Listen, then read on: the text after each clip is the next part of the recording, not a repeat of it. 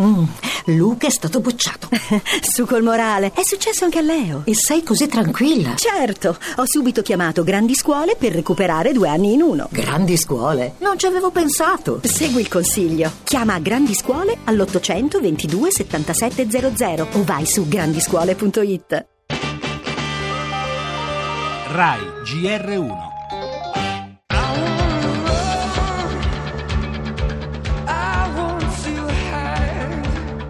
siamo cresciuti insieme io due. Quando vengono in Italia non si può non andarli a vedere, quindi 15 luglio da mesi era questo appuntamento.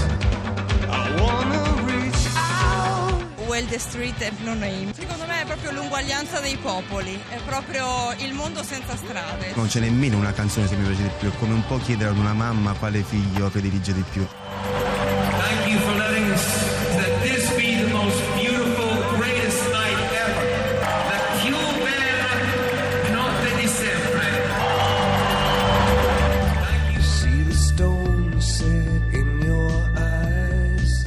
Desideravo di vedere gli O2 da sette anni. Bono in ottima forma, non ha mostrato rughe, quantomeno nella voce, nel suo carisma. Ricordare comunque un album che eh, ha fatto la storia degli U2 è stato bellissimo.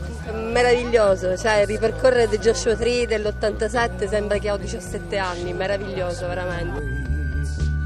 And I wait.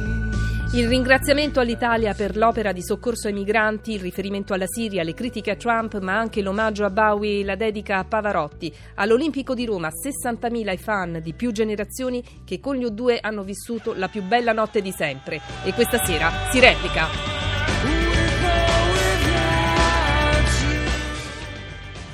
Nel nostro giornale l'ottimismo di Padoan avanti con la crescita, immigrazione, barricate in provincia di Messina per l'arrivo di 50 stranieri, incendi, finalmente tregua, anche il gran caldo agli sgoccioli. Il sultano Erdogan festeggia un anno di arresti e censure nello sport, nuoto, ciclismo e Formula 1.